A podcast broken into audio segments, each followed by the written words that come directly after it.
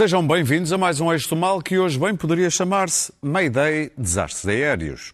Já percebeu que vamos falar desse erro grave ou desses erros de comunicação e articulação do ministro Pedro Nuno Santos, que Costa não deixa sair do governo. E quanto à guerra da Ucrânia, vamos falar da, também da Cimeira da NATO e qual o preço que se vai pagar por Erdogan abrir as portas à Finlândia e à Suécia. À mesa para o debate, Clara Ferreira Alves e Luís Pedro Nunes.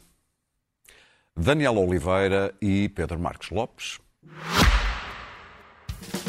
Este podcast tem o patrocínio de Vodafone Business. Saiba como a rede 5G pode tornar a sua empresa mais segura, eficiente e flexível. O futuro do seu negócio está em boas mãos. Vodafone Business. E começamos já pelo novo aeroporto de Lisboa, que ainda não está construído, mas já teve um desastre. Ontem o ministro Pedro Nuno Santos quis despachar o assunto, sem avisar ninguém, e até anunciou dois aeroportos. Hoje, o primeiro-ministro despachou o despacho para o lixo, mas segurou o ministro. Há uns meses, quando Pedro Nuno Santos falhou a foto da tomada de posse do governo, disse algo com sabor profético mas eu vou estar na fotografia. Não, não, deu, não, houve, não, deu, não, deu, não deu para estar naquele momento, mas quer dizer, não dá para ir, não dá, daí não dá para fazer notícia nenhuma. Quer dizer, dá sempre, não é? Se, quando se tem criatividade, dá sempre, mas não há nenhum caso. Mas pode-se criar um caso também. A minha fotografia vai aparecer. Hoje a tecnologia já consegue resolver isso. Bom, esta foi ainda a semana em que tomou posse o novíssimo diretor da comunicação do governo. Ah, a ironia. Luís Pedro Nunes, como tudo acelerou, nestes, nestas últimas 24 horas, mais coisa menos coisa, como é que contas esta história na tua cabeça? Não tem de sentar na cabeça de Luís Pedro. Eu, eu, eu, eu, tenho, eu tenho, eu tenho estado muito eu tenho, eu tenho achado isto verdadeiramente divertido. Tá? A gente achar que isto é uma coisa oh, muito grave e tal. Não tínhamos aeroporto, continuamos sem aeroporto. Tínhamos um Pedro Nuno Santos, continuamos com um Pedro Nuno Santos. Onde é que está o drama? Uh, erro de comunicação. Eu gosto disto dos erros de comunicação trabalho, trabalhamos em toda a comunicação. Erro de comunicação é chegar meia hora atrasada a uma reunião. Assim, olha, às quatro. Não, às quatro, não é às quatro, às quatro e meia. Agora diz assim, António, dos aeroportos, vou pôr um Diário da República. Está bem? Ok, fixe. Uh, isto é um erro de comunicação. Alcochete e Montijo, ok? Hoje, no Diário da República. Tchau.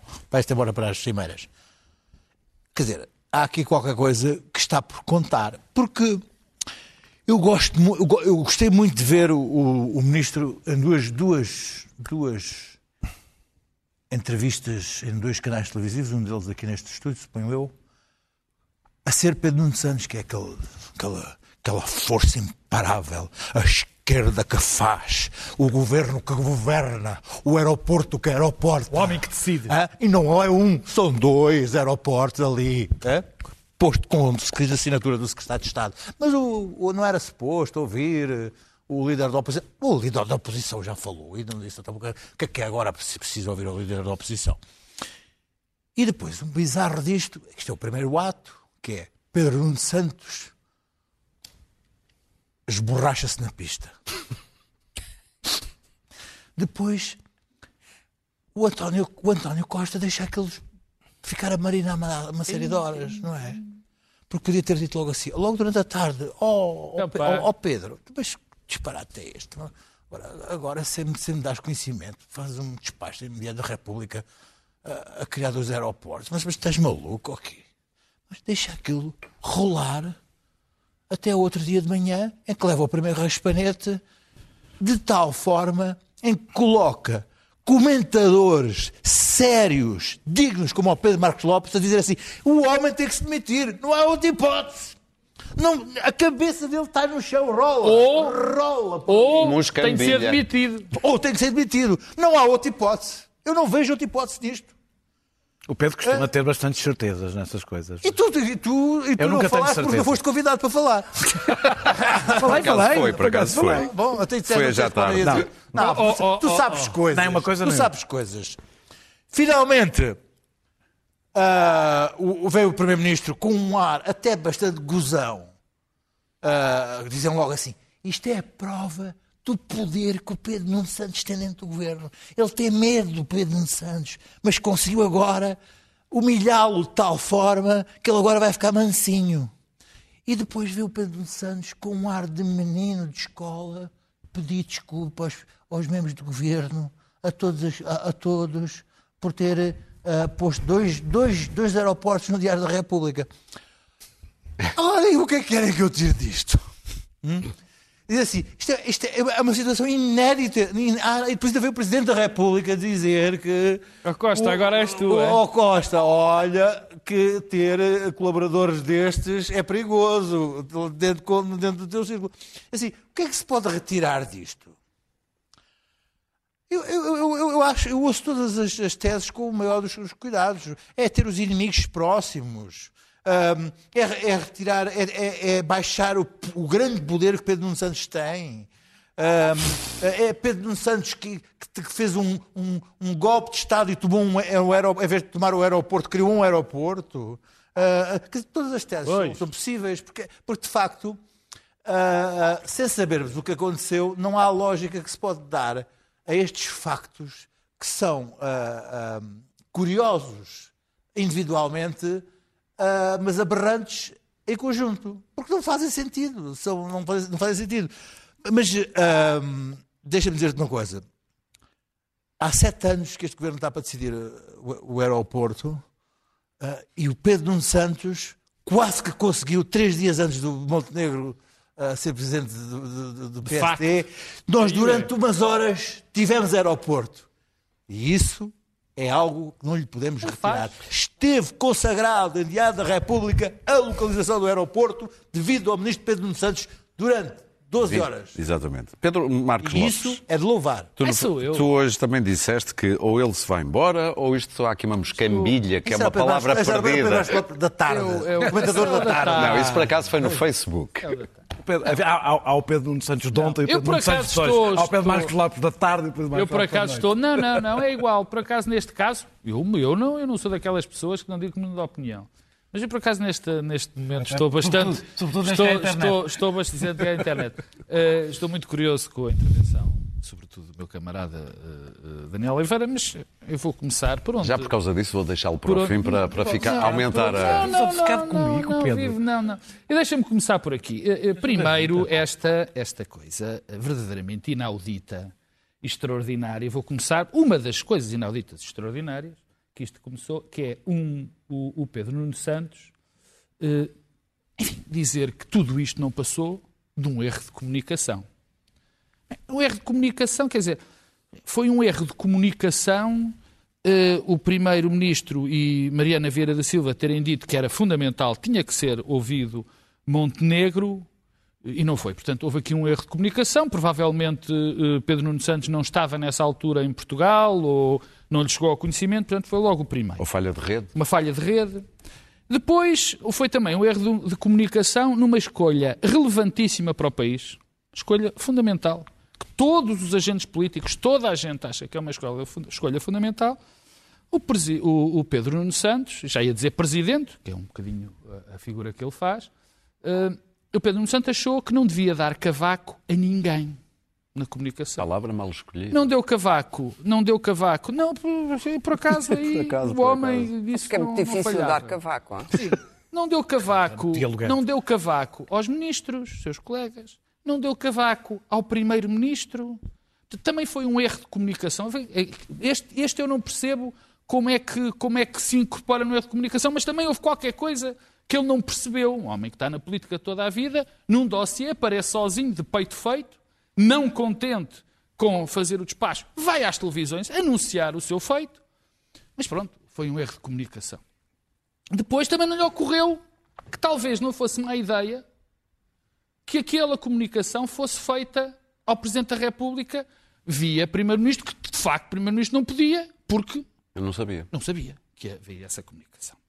Portanto, este- este- estes problemas de comunicação, de, eu vou passar em frente a uma coisa verdadeiramente infantil que ouvi da parte de Pedro Nuno Santos, que até por uma certa uma simpatia que eu tenho por ele, vou deixar em claro, ou ia deixar em claro, mas não vou. Há uma coisa que eu vou deixar é claro que é isto. Não vou fazer grandes análises. Não vou fazer grandes. É, nós somos amigos, pá. Amigos. Como se, que é isto dos amigos? Mas é mentira. Mas o que é isto? Mas o que é isto de amizades? Mas em frente. Estás a falar dele? Mas este- Espera aí. este- este- muito exatamente, amigo mas- quero dizer-te uma coisa. Exatamente. As pessoas anunciam que são muito Sim, sim, amigas. sim, sim. Geralmente. Eis um erro de comunicação. Mas deixa só para os muitos direitos, estás a falar da amizade dele com o Primeiro-Ministro.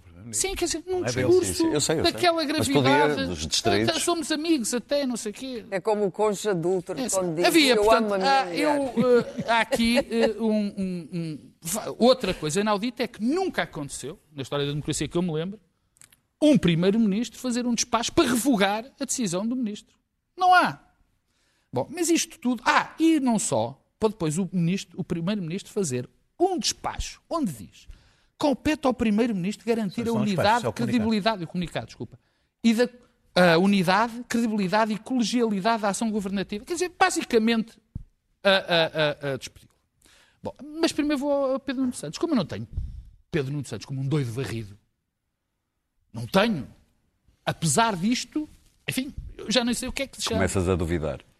Das duas, uma. Ou ele quis ser demitido, que sempre foi aquilo que eu acreditei. Porque vêm períodos difíceis, porque vai haver inflação, porque isto já, da TAP já se viu que, deu, que está a dar borrada, vai haver confusão com os aeroportos e ele ficava de fora, nós esquecíamos todos e depois ele voltava em grande e é que não havia discussão. Ou então achava que. achou que ia ser, ia fazer aquilo que o Luís Pedro disse. Epá, agora é que eu vou, vou fazer de forte e, e- e isto vai passar eu vou afirmar ainda mais autoridade. Bom, um PM, um ministro, fazer esta figura de desrespeitar todos os ministros a propósito. Como é que agora o Pedro Nuno Santos vai sentar no Conselho de Ministros depois de ter faltado ao respeito a todos os ministros que ali estão? Até e sobretudo a ministros que são da área dele, Duarte Cordeiro, que está muito implicado pela questão de como é que Duarte Cordeiro agora vai, vai, vai olhar para ele e dizer, "Tá, mas o que é isto? E os outros ministros? Quer dizer, e o primeiro-ministro? E agora vou ao primeiro-ministro. Como o Pedro Nuno Santos não percebeu, não está a perceber nada disto, pelos vistos, não se demitiu. Foi lá, pediu desculpa, Caim, Caim, dá, tal, porque o primeiro-ministro olhou e disse assim, epá, aqui, este tipo se calhar ficar cá fora é pior do que ficar cá dentro. Então vou aqui dar-lhe, vou aqui puxar-lhe as orelhas, vou obrigá-lo a ir pedir desculpa, fazer aquela triste cena onde ele apareceu a falar, e, e isto fica tudo. E fica com o ministro diminuído no governo? Mas não, a questão nem é de estar. O ministro não é diminuído. Quer dizer, é o primeiro-ministro, é o ministro, é o governo, o clima de desconfiança que se gera dentro do governo, com uma atitude desta. Para terminar, Pedro. Para terminar, ah, ah, o que é grave, isto parece pragmatismo do primeiro-ministro, mas não é. Não é porque isto mostra uma das coisas mais problemáticas dos governos de maioria absoluta, particularmente as do PS, que é uma espécie de hum, aqui ninguém mexe. Eu controlo isto tudo, aqui ninguém mexe. E o pior é que nós olhamos para isto e parece que, em vez de estar com focado nos problemas da governação, parece que há gente dentro do governo, inclusive o Primeiro-Ministro e Pedro Nuno Santos, que estão mais preocupados com as lutas internas, porque se não saiu porque ia fazer mais estragos cá fora, ou porque se calhar isto é um dossiê eu não arranjo ninguém, do que propriamente em resolver os problemas do país. Quer dizer, quando isto chega a este limite, alguém, não é quando se diz o, o, o Pedro Nuno Santos fica muito diminuído, o Costa sai por cima, não, saem todos muito mal disto. Claro. Bom, toda a gente tem a ideia de que as maiorias absolutas são uma espécie de Suíça política onde toda a gente vive feliz e confortável. Não. Suicidam-se, como aconteceu esta tarde. Na realidade, tem vem, uma coisa a ver com vem uma raiva interior, não é? Os, os, os, os, os povos, já dizia o Orson Welles no Terceiro Homem, os povos cheios de paixão, ódio, vingança e traição, como os italianos têm Dante e Leonardo. E os suíços têm o relógio de cuco. Pronto, o governo socialista entrou na fase do relógio de cuco. Entra e sai e não acontece nada. Bom, eu confesso que hum, tinha eh, eh, respeito pelo ministro Pedro Nuno Santos e achei que ele tinha definitivamente deixado a fase adolescente. Não pago e não tenho medo de ninguém relativamente à dívida portuguesa e à dívida soberana e etc. Os- Aos banqueiros alemães não pagamos, não temos medo. E que tinha ganho alguma maturidade, acho que ele conduziu bem o processo da TAP. O problema da TAP é que, ou das outras companhias que não tem- não tem é que não tem, não, não há solução.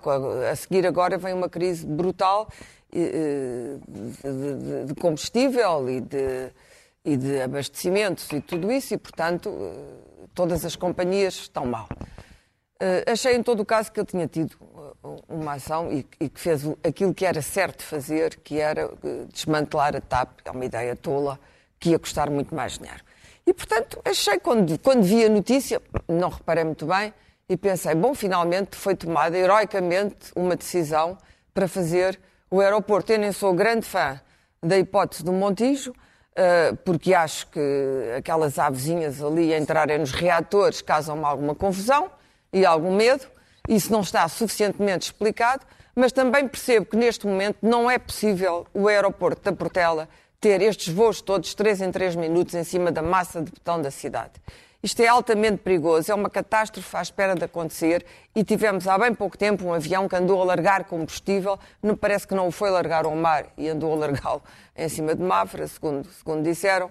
Quer dizer, mas Ao é um preço avião. combustível, se calhar agradeceram. Podia. Hã? Ao Pois é bom, sabes? A malta foi mal. com o Jerrycan, foram com o Jerrycan e disseram: olha, está a cair de céu hoje.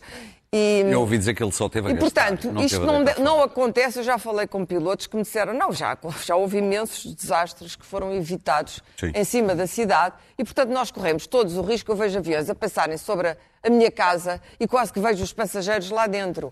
Quer dizer, uns passam mais longe e outros passam mais perto. Uh, uh, com pilotos, com muitas companhias low cost, onde a, a segurança e a perícia dos pilotos não é extraordinária. Devo dizer que a British Airways, que também está em crise agora, mas antes da pandemia, só deixava voar comandantes para Lisboa, porque Lisboa é um aeroporto difícil, é um aeroporto perigoso, ventoso, estreito, pequenino, e portanto, e eu tive duas aterragens abortadas que me fizeram imenso terror em aviões da British Airways, duas. Ah, e, e garanto-vos que é uma experiência terminal e houve uma que não nos despenhámos por um- uns centímetros. E, portanto, e fomos para o Algarve e depois viemos todos de táxi do Algarve, porque já ninguém se metia no avião depois daquilo. Agora, imagina o que é uma coisa destas acontecer disse Mayday no meio da cidade. Não, dá-me medo de aterrar em Lisboa. Dá-me medo de aterrar, sobretudo quando há vento.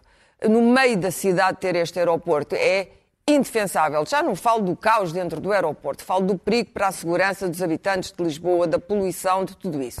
Portanto, eu quero uma solução para o aeroporto e achei, bom, se é o Montijo e depois faz o outro aeroporto, porque não há tempo de fazer o outro aeroporto, estar à espera que Lisboa sirva, aplaudi e disse, bom, provavelmente vão-lhe acontecer coisas. Não me passou pela- pela cabeça. Está amaldiçoado o aeroporto. Não, não me passou pela. Não, está seguramente. Não me passou pela cabeça que a seguir o Primeiro-Ministro viesse eh, revogar o despacho. É uma coisa nunca vista na história da democracia portuguesa e não só. Eu duvido, é Eu- temos, que temos que ir atrás. Não, não há, não há. Quer dizer, não sei, a na Primeira República. Na Primeira República eles revogavam-se imenso uns aos outros. Mas agora, na em, em democracia, não me lembro de um Primeiro-Ministro dizer: não, não, aquele senhor fez um, um despacho que foi publicado e agora eu vou revogá-lo. Eu estou aqui em Espanha, mas já lá vou revogar o. Bom, nunca Ordeno, vi. Nunca ordeno. vi, claro, Palavra. Costa só ordena. Nunca vi. São dois estilos, já vou falar do estilo do outro. Ah, é evidente que eh, Pedro Nuno Santos, pelos vistos, achou que podia fazer isto. Ah, voluntarismo, estupidez, não faço ideia. Não se comunica ao Presidente da República através do Primeiro-Ministro, não há aqui há mesmo uma falha de comunicação. Mas quer dizer, não é explicável uma falha de comunicação nestes termos, ao mais alto nível, não é? É um aeroporto, não estamos a falar de, de um galinheiro ali que vai ser inaugurado não sei aonde, não é?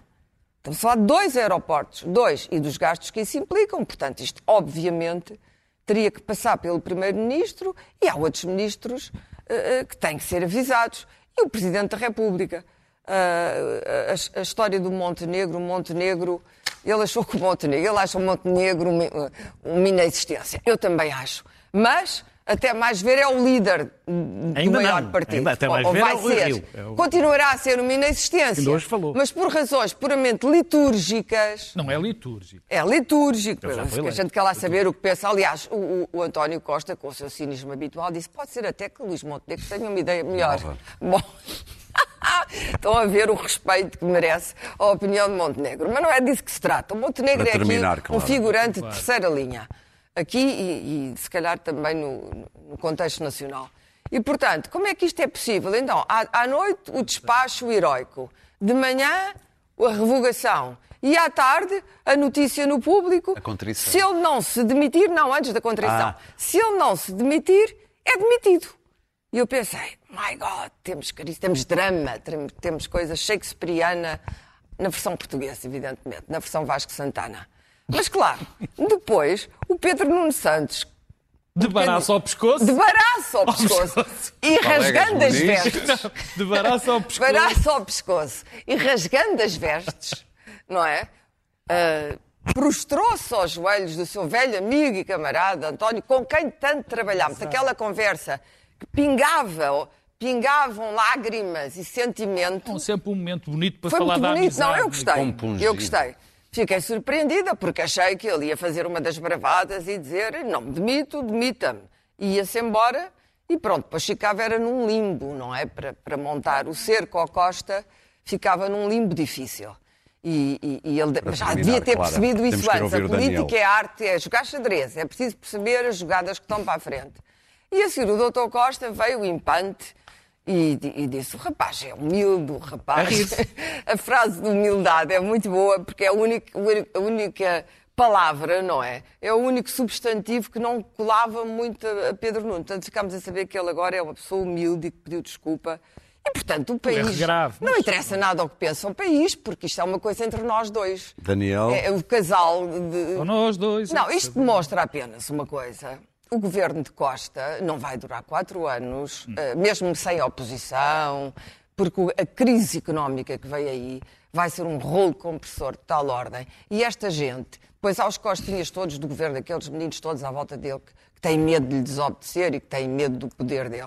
São e, os únicos que ele gosta. São os únicos que ele gosta e que ele nunca atacará. E, portanto, aqueles, aquele o Medininha e a Martinha e a Marianinha e aquele, aquela gente toda ótima. Claro, então. Não, todos ali ótimos, são todos ótimos, não têm uma ideia fora, fora do espectro. Muito bem, vamos ouvir da Daniel. Vamos ouvir e, Daniel. Portanto, e, portanto, são muito competentes, mas não, não têm autonomia. Daniel. E, portanto, o governo vai ser isto, vai ser isto. Eu, eu, eu, eu, eu de facto Claro. pergunto. Claro, é- deixa-me falar, eu demito. Como é que estes dois, eu quero-te demitir. Como é que, mas se demitisse, demitia-te mesmo. Não demitias nada. Vinhas dizer que eras Já meu amigo e. Vinhas dizer que eras meu amigo. Grandes Não, amigos. mesmo que sempre- rasgasse as vestes, Trabalhamos há eu demitia. 17 anos juntos. Ai, é mais, mais 10 que os outros. Mesmo que rasgasse as vestes, eu demitia-te. Não demito. Daniel. Bem, eh, bem, isto foi. Agora é que vamos. Isto foi. Agora Não, saber nada. Eh, Foi um, desastre, foi um desastre de gestão política, evidentemente, que eu acho que há uma parte que resulta de uma originalidade em Portugal, eh, noutros países não. Que é ter dois inimigos, não, dois inimigos no governo já houve muitas vezes, mas em que um é um primeiro-ministro e outro é um que, que- que quer. Isto nunca aconteceu. E isto tem efeitos Um que quê? Não- que quer ser Primeiro-Ministro. Ah, ok. Eh, eh, E isto tem, evidentemente, eh, é evidente que há um problema que não é de comunicação, é mais profundo do que um problema de comunicação entre os dois e que ajuda provavelmente a explicar. hum, Este não é o primeiro episódio. Evidentemente que Pedro Nuno Santos falhou clamorosamente quando, anunciou, quando anuncia, sem avisar o Primeiro-Ministro, ou pelo menos sem avisá-lo de forma clara, nós não sabemos os pormenores, sobretudo porque havia um histórico de desautorização. Curiosamente, o outro foi eh, eh, sobre a reestruturação da TAP, em que, pelo contrário, o Primeiro-Ministro achava absurdo ouvir a oposição. Eh, foi exatamente. Inverteram-se os papéis. eh, Inverteram-se exatamente os papéis. Eh, Normalmente, se, tendo em conta que o Primeiro-Ministro aparentemente não queria demitir Pedro Nuno E Santos, depois ainda houve o episódio Frasquilho. Sim, houve, houve outros, mas aquele Sim, foi sim, o mais. eh, se o Primeiro-Ministro não queria demitir Pedro Nuno Santos, seria normal, como aliás já aconteceu, por exemplo, com o Ministro da Defesa, que tentasse minorar o impacto da coisa e, portanto, que deixasse, por exemplo, que fosse o Pedro Nuno Santos a corrigir seu- ele próprio o seu, o seu erro grave. Eh, eh, não foi isso que aconteceu. Eh, António Costa quis fazer ele um comunicado. Ou seja, é evidente que o Primeiro-Ministro aproveitou o momento que Pedro Nuno Santos lhe ofereceu. Eh, E não vale a pena fingirmos que isto. Mas ias entender que o Primeiro-Ministro não reagisse? Não, uma coisa era reagir, outra coisa é permitir que fosse o próprio Pedro Nuno Santos a corrigir antes do seu comunicado, que era o que aconteceria com qualquer outro ministro. Vamos lá, ou, ou o demitia, ou era isso que aconteceria.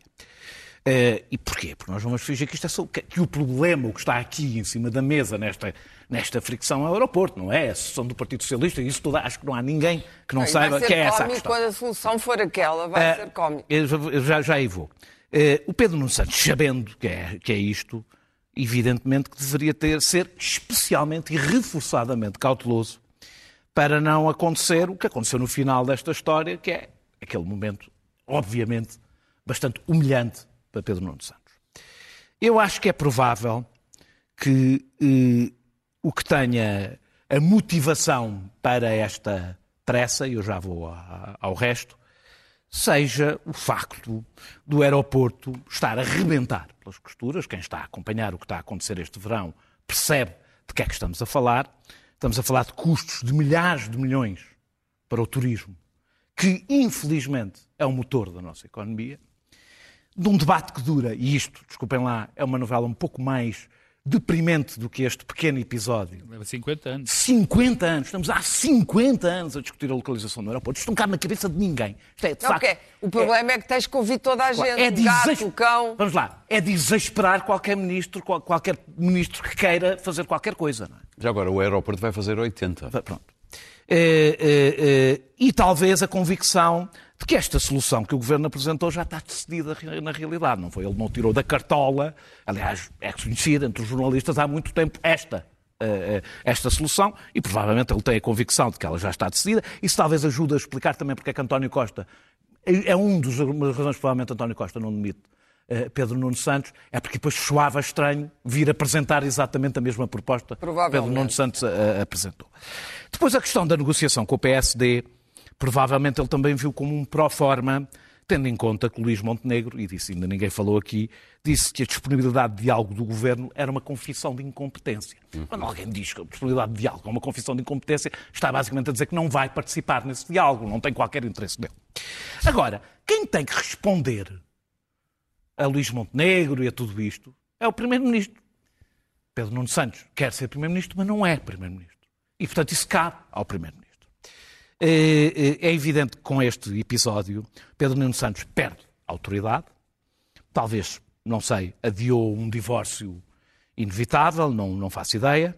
Para mim, Mas era cedo para o divórcio. para mim, provavelmente, para mim, e isso acho que não é segredo, se Pedro Nuno Santos demi- demi- de- demitisse, perderíamos um dos poucos ministros que gosta de tomar decisões. Aliás, como se vê, gosta um bocadinho demais de tomar decisões. Não, mas gosta. É, é- é- mas é que este é um governo que tem- segue a cultura do Primeiro-Ministro, que é não quer ondas, portanto não quer decisões, portanto não quer coisas. É, é uma cultura do Primeiro-Ministro que se habituou a lidar com crises e Não, e que nada. gosta de dissolver as E- e decisões pronto, em, em muitos, e- muitos autores. E, e- e- e- e eu acho que também aqui há um choque de personalidades desse ponto de vista. Eh, António Costa, por seu lado, eh, eh, António Costa, portanto, quando passa para a comunicação social, que vai demitir o- o ministro se, não, se ele não se demitir. E depois não o demite, também, e o Pedro estava a gozar com isso, mas é verdade, demonstra que tem algum medo de demitir Pedro Nuno Santos. Se fosse outro ministro, provavelmente seria demitido. E isso também merece uma análise política. Não, Não estava. É, é, evidentemente, para mim, ninguém sai bem desta novela. Pedro Nuno Santos, evidentemente, é o maior derrotado aqui. Mas deixa-me agora também desdramatizar um bocadinho, aliás, como fez o Luís Pedro. Isto não causou dano nenhum ao país, não é como o Cabrita, não é como os incêndios. Isto causa dano ao governo, próprios. ao primeiro-ministro e ao ministro Pedro Nuno Santos. Portanto, Vai deixar de poder ser Pedro Nuno Santos durante um tempo. Vai, vai ter que deixar de ser durante um tempo. Eh, Eu, por acaso, vou dizer, espero que, pelo menos em algumas coisas, não. Uma delas em que, e essa é, para mim, talvez o único dano político para que, que ultrapassa os próprios atores, é que eu acho mesmo que é fundamental rapidamente encerrar esta questão do aeroporto. Rapidamente, porque isso sim tem custos brutais para o país e tenho medo que Pedro Nuno, Pedro Nuno Santos, que é quem tem que fechar esse assunto, tenha ficado, evidentemente, ficando fragilizado, tenha menos capacidade de acelerar esse processo. Espero que, pelo menos, essa parte do seu peso político não tenha desaparecido. Não receias que os ministros e particularmente os companheiros de ruta de, de Pedro Nuno Santos não se sentem propriamente agora com vontade de confiar nele nunca mais? Não. Ah, Muito bem, resposta simples, pergunta, eh, ou melhor, pergunta simples, resposta simples. Vamos avançar para a Ucrânia, especialmente para a Cimeira da NATO. Aliás, houve duas cimeiras, a do G7 também e a da NATO, mas a da NATO provavelmente com conclusões mais importantes, nomeadamente eh, elaborou-se um conceito novo, estratégico, em que a Rússia é tida como principal, a principal ameaça à segurança mundial. A China foi assinalada. Abriram-se finalmente as portas à Suécia e à Finlândia. E a Turquia exigiu, claro, um preço, claro. Não, E continua um a existir. A história, a história não está terminada. Ah, foi um desfile musculado. Da... Gosto desta ideia de músculo. Stoltenberg é um homem de muito músculo. E, portanto, até acho que os jornais americanos usaram a terminologia uma nato musculada. Foi um desfile bélico, uma, ah, uma grande operação de autorrelançamento de uma coisa que estava, como dizia o outro, comatosa. Hum, só que, eh, para já, muita desta gente está no mundo paralelo. Mas vamos ao caso da Turquia. A Turquia é interessante porque eh, deixou de vetar a entrada da Suécia e da Finlândia eh, e aparentemente estava tudo bem. Stoltenberg disse, tivemos uma conversa muito produtiva e foi tão produtiva que o veto caiu, mas na verdade o que se está ali a jogar é que a Turquia precisa dos F-16 dos americanos, isso tem que ser autorizado pelo Congresso americano, mas Biden já terá aberto a porta. Se Biden perder o Congresso, hum, o Senado, talvez os F-16 não vão para a Turquia. Mas há depois aquilo, há um dinheiro que a Turquia já pagou para os F-35, são os últimos, é a última, aqueles do Maverick, exatamente, aqueles bonitões do Tom Cruise. E esse dinheiro. Vem- eh, vem com o eles não, Tom Cruise? Vem, não vão, vem sem Tom Cruise. Com Tom Cruise é muito caro. Mas é, neste momento, É com muito ele- caro. É muito caro. ou sem elas, é? Não, como calculas, é um herói americano, é muito caro. De maneira que vem sem Tom Cruise, infelizmente, porque até eu apoiaria. eh, exato. Até iria à Turquia ver ele a pilotar os F-35, ao natural. E então, eh, os F-35, os americanos não querem vender, porque são aviões muito complexos e eles não querem que sejam copiados. E, portanto, a Turquia precisa disto. Depois, precisa de irritar a Suécia por causa do- dos curdos. Bom, e na Europa, como toda a gente sabe, nos Estados Unidos, quando precisamos dos curdos que nos livraram do terrorismo islâmico, vamos ter com eles e damos-lhes coisas. São heróis, são os heróis. São os heróis. Passam a ser terroristas. Há imensas coisas, toda a gente, lá vai o Bernard Levi exaltar a coragem das mulheres curdas e dos homens curdos, e depois, de Uma repente, quando é preciso deslargar os curdos, isto já aconteceu diversas vezes, já, já antes da Primeira Guerra do Golfo, razão porque o Saddam eh, gaseou os curdos, foi aí que tudo começou, eh, deixamos cair os curdos. Agora, o- um dos pedidos extravagantes de Erdogan, que é evidentemente um homem que combate os direitos humanos, portanto, são preocupados com os direitos humanos na Rússia, mas os direitos humanos na Turquia são neste momento também exemplares, e que é um homem que tem afinidades com Putin, toda a gente sabe, afinidades pessoais, eh, não é com a Rússia, é com Putin pessoalmente, hum, resolveu que quer 73 dissidentes eh, eh, curdos sejam extraditados para a Hungria. Ora bem, primeira decisão de extradição parece-me que não é um Estado estrangeiro que a impõe como uma forma de chantagem uma negociação de armas. A decisão de extradição é tomada pelos suecos. Segundo, isto seria uma traição imperdoável, um atentado aos direitos humanos. Terceiro, tem que ser a, a- extradição tem que- eh, teria que ser aqueles aquele pedido de extradição teria que ser feito pelo Parlamento turco. Incluindo. Pelo Parlamento Ah, pelo turco. turco, sim. De de vez em quando sabes que é preciso respeitar o Parlamento. E então, mesmo o Erdogan, mas claro, o Parlamento turco é o Parlamento do Erdogan. E portanto, o Erdogan já disse, é provável que o Parlamento curdo não vete, vete a NATO novamente, porque ainda tem essa prerrogativa, a entrada da Suécia e da Finlândia, se esses 73 não nos forem eh, entregues. Portanto, temos aqui novamente um assunto que não foi resolvido. E aí cai o da governo sueco que depende de uma deputada curda. Pois, é Exatamente. muito interessante, porque isto não, evidentemente que isto é uma chantagem impensável.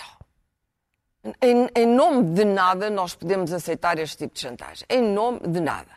Quanto à entrada da Finlândia e da, e de Suécia, ela podia irritar Putin, mas não me parece que o impressione muito, porque a Finlândia e a Suécia não fazem parte dos Estados que Putin está interessado em invadir, dominar ou antes pelo contrário.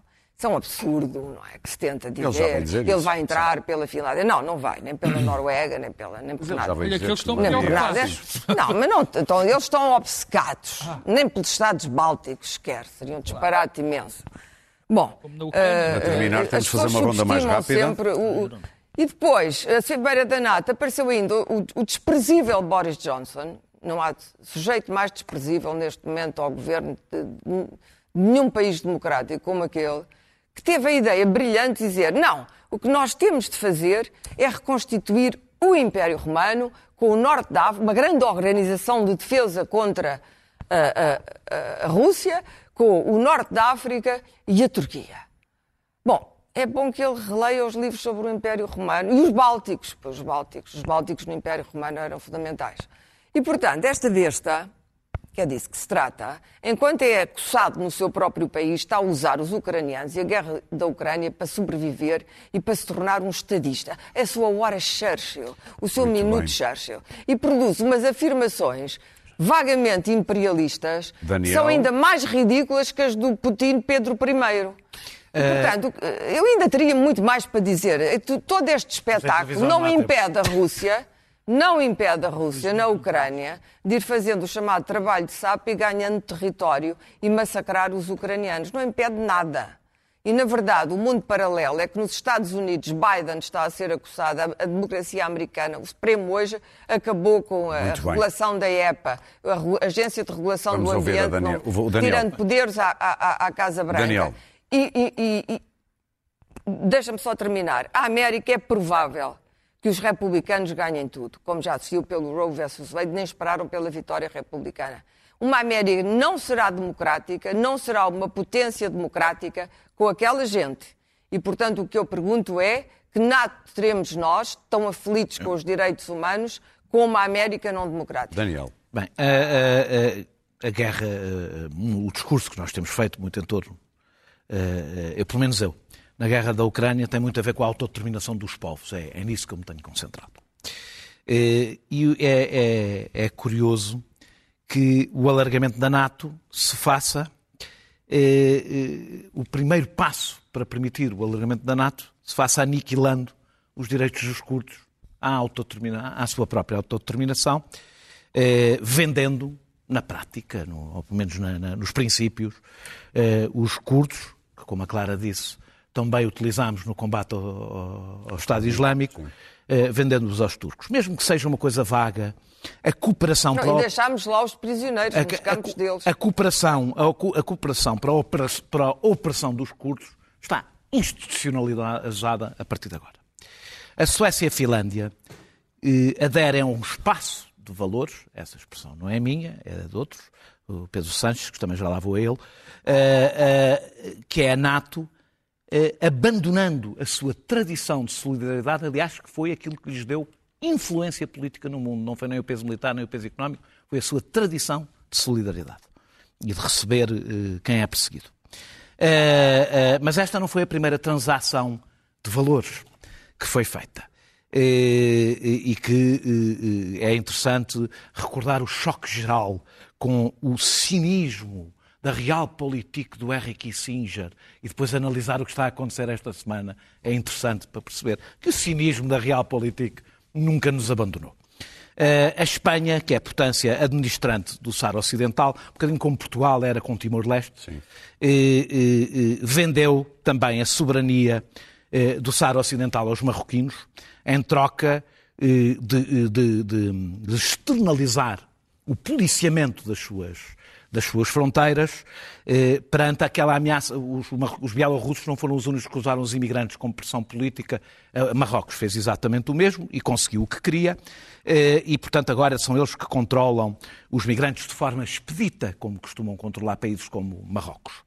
Eh, o resultado foi o horror, o horror, imagens que não vai passar aqui, também seriam demasiado fortes, provavelmente vais passar, o horror que se assistiu em Melilla. Mas estão na internet Então, para podem, podem ir vê-las, eh, com pilhas de mortos eh, eh, na fronteira, uma enorme violência da polícia. Marrocos entrou em território espanhol para ir bater e, e recuperar eh, imigrantes, enquanto as autoridades espanholas assistiam, sem dar auxílio, a, eh, eh, a- a imigrantes em- em- em- a morrerem à sua frente. A morrerem à sua frente. Eu, durante três meses, andei aqui a defender que há um ocupante, e é o que eu defendo, e um ocupado, e que não pode haver hesitação moral eh, quando há um ocupante e um ocupado. Eh, eh, Quem vê o que se passa com, a com o- Kurdistão e com o Saara Ocidental percebe-se que, a que a Europa está nas tintas para a autodeterminação dos povos. Isso é um valor que está, que é passível de troca. Durante três meses andei a defender que tinha esperança que o que acontece com a forma como abrimos as portas e bem aos refugiados ucranianos servisse como uma aprendizagem para uh, uh, percebermos o que é que é fugir da morte, fugir da, da, do perigo e encontrar, onde, encontrar abrigo. Uh, não vi muita comoção com as imagens de Melilha, porque eles, a razão é simples e vou dizê-lo de forma brutal. A notícia passou um bocado ao lado. Passou ao lado. Sim. Não são brancos, não são loiros, não são cristãos. Ponto final. É só isto. não é difícil perceber, por isso, que a conversa dos blocos da democracia contra os blocos da autocracia e dos valores ocidentais colham zero no resto do mundo.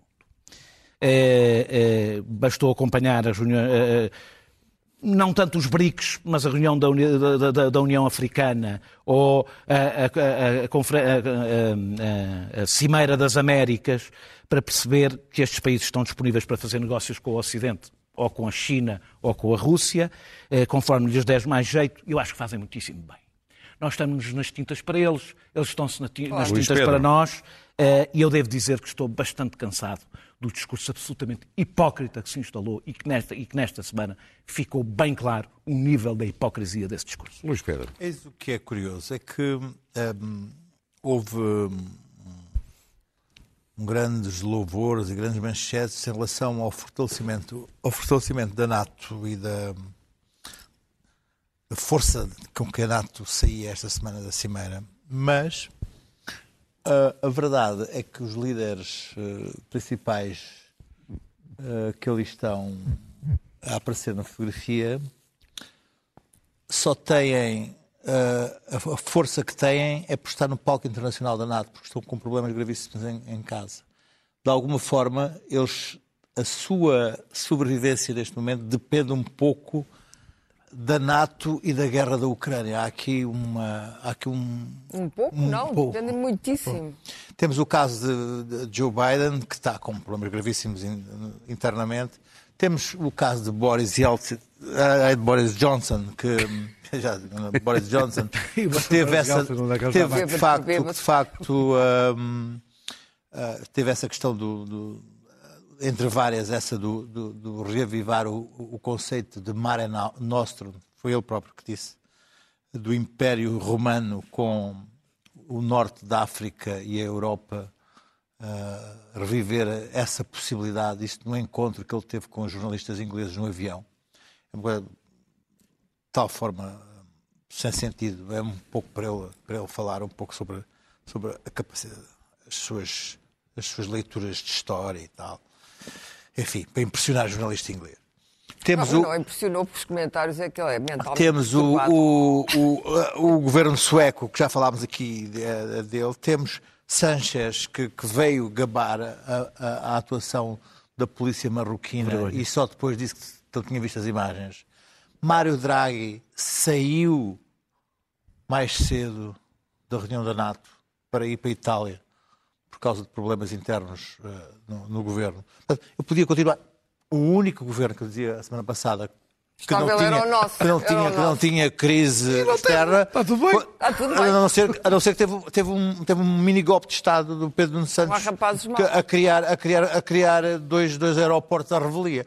Mas, de resto, estava tudo bem. Mas, efetivamente, há aqui uma, uma, coisa meio assustadora, que é a quantidade de líderes que estão enfraquecidos internamente e que só estão a salvo por causa da existência de uma guerra e da necessidade que têm ali de mostrar uma, uma revitalização da NATO. Deixa-me contar uma, uma, coisa muito interessante, que foi a, a, ideia de que, de repente, haviam 300 mil soldados que iam fortalecer a, a fronteira uh, oriental. É falso, não existem nenhum 300 mil soldados. Aliás, os generais ficaram sem perceber de onde é, de onde é, que, de onde é que eles tinham ido tirar 300 mil. 300 mil soldados são, são a, a, os militares europeus todos que eventualmente poderão vir ser uh, chamados a combater numa frente oriental em caso de guerra. A força que pode ser uh, colocada de prontidão, caso seja necessário, são 40 mil homens e é puxadinho, puxadinho, puxadinho. Mas, mas, mas, mas, agora, de repente, criou-se uma ideia de que havia 300 mil homens na fronteira ah, ali numa, como se fosse a zona de fronteira da, da Coreia do Norte com a Coreia do Sul, ali numa, na fronteira com, com- com a Rússia. É falso. Aquilo foi uma, uma, uma, uma, uma ideia ah, abstrata que, a- que a NATO neste momento criou em relação à, à possibilidade de defesa em, em termos de manpower da- da- na Europa e na América em relação à, à, à fronteira oriental. E todo, o- todo o O Biden conceito... prometeu que ia mandar uns Sim, soldados. sim, sim, Mas não, mas não brigadas, são 300 não mil, são porque coisas ele brigadas, fez, não são coisas ele fez brigadas. o Iraque com 100 Para mil. terminar, São Luís coisas brigadas. Deixa-me dizer que. 110 mil Ah, mas não vai mandar uh, Não, 3 não mil mandar- homens. não que é vai é? mandar 110 Vai mandar mil. 3 mil homens, se não estou em erro. Ah, Deixa-me dizer que o- tanto o G7 como, como a NATO, o- do que falaram foi da sua autopreservação e nunca de como ajudar a Ucrânia, nem como salvar a Ucrânia, mas sim como se autopreservar. E o novo conceito estratégico da, da, da, da NATO ah, é, é- interessante porque não só ah, cria a nova Guerra Fria, abertamente, contra a Rússia, como ah, a Aliança do Atlântico Norte resolve dizer que, e já agora a China, ah, nós aqui no Atlântico Norte, Na sua esfera. não, não, o que criou imediatamente uma reação ah, fortíssima por parte da China, que até agora nunca tinha sido dado nem achado por parte de- da Aliança do Atlântico Norte. Pedro? Ah, de- Deixa-me dizer que isto é uma coisa ah, relevante, porque ao colocar a China na, na nova concepção estratégica da, da NATO, isto levanta da parte da China uma aproximação à Rússia, como é evidente. Pedro, a, É a só uma coisa, queria só dizer uma coisa muito 300 mil, rápida. para acabar o que disse o Luís Pedro, contar soldados. 300 mil é força de Sim. já de ataque, eh, de defesa. Bom, mas é mais, eh, a linguagem é do ataque. A Rússia tem 900 mil. Ok. A Ucrânia, que não é mau, tem um exército grande, mas já está, já está debilitada, tinha cerca de 200 mil, hoje tem menos. Putin terá usado 175 mil, enfim, são os números. Clara, temos cinco minutos, temos que ir dar ao 900 Pedro. mil, são 900 mil o exército. Pedro. Fora a mobilização geral. Eh, eh, Aqui, começando por algumas coisas que disse ali Luís Pedro, a Guerra Fria não foi criada pela NATO anteontem. Quem criou, quem está a criar esta nova Guerra Fria foi o Sr. Putin quando invadiu a Ucrânia.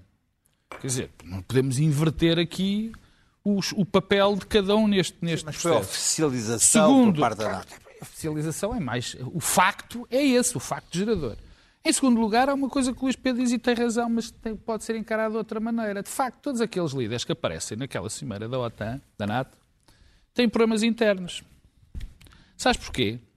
E, tem, e há visibilidade dos problemas deste terrível desastre de Melilha, do terrível problema que vai haver na Turquia. É porque, Turquia, tirando-nos fora, é porque são democracias. E as democracias são escrutinadas. E as democracias têm gente que está a ver o que se está a passar. Não são ditaduras, como as ditaduras que estão a invadir outros países em que nós não sabemos de rigorosamente nada. Esta é a diferença fundamental entre uns países e os outros.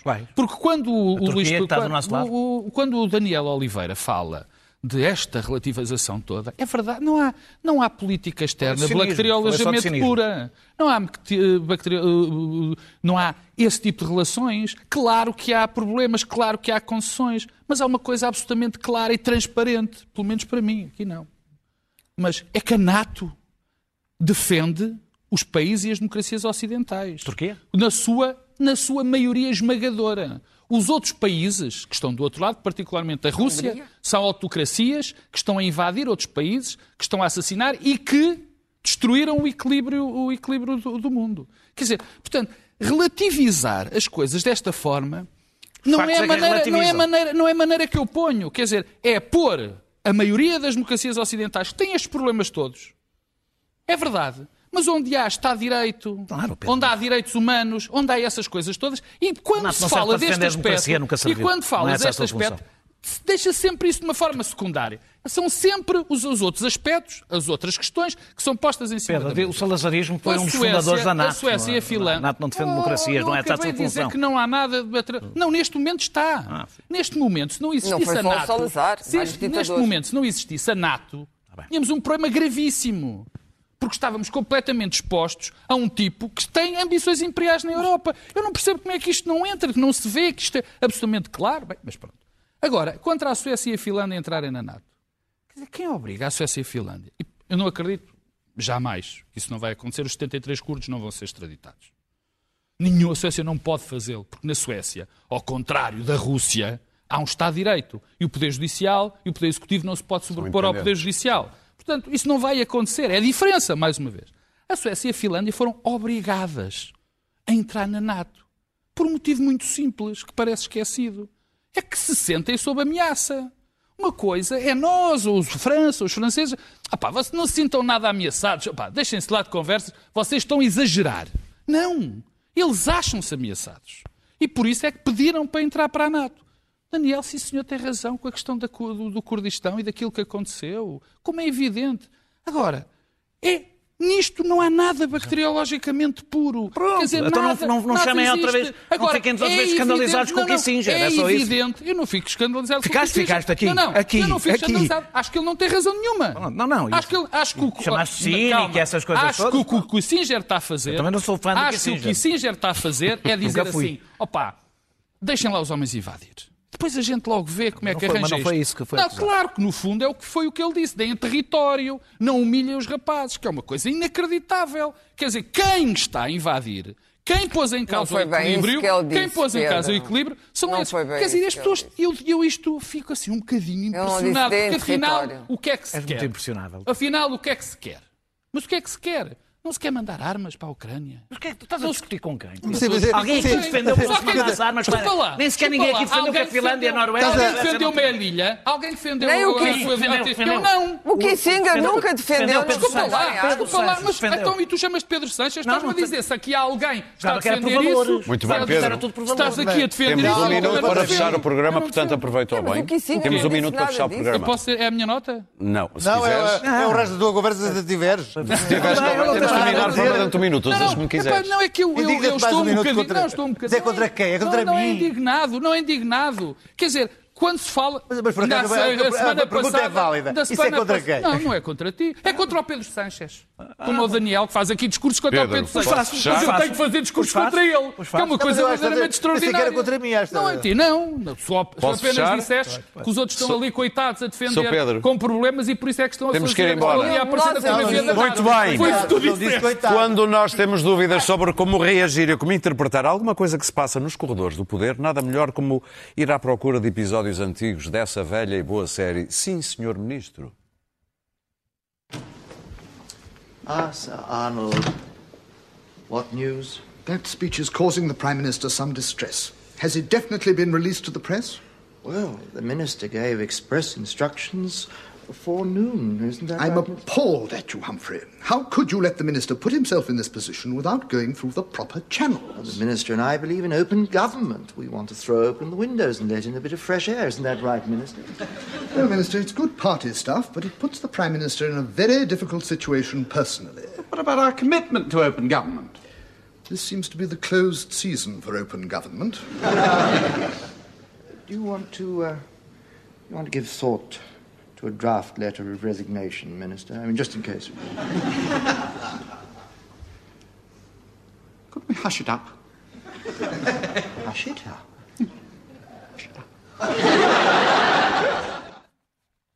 Simples. Nós voltamos na próxima quinta-feira. Entretanto, vamos, vamos ali ver os aviões. Até lá. Comigo ver os aviões levantar voo, a rasgar as nuvens, rasgar o céu. Anda comigo ao porto de Leixões, ver os navios a levantar ferro, rasgar o mar. Um dia eu ganho a lotaria ou faço uma magia e que eu morra. Mulher, tu sabes o quanto eu te amo, o quanto eu gosto de ti.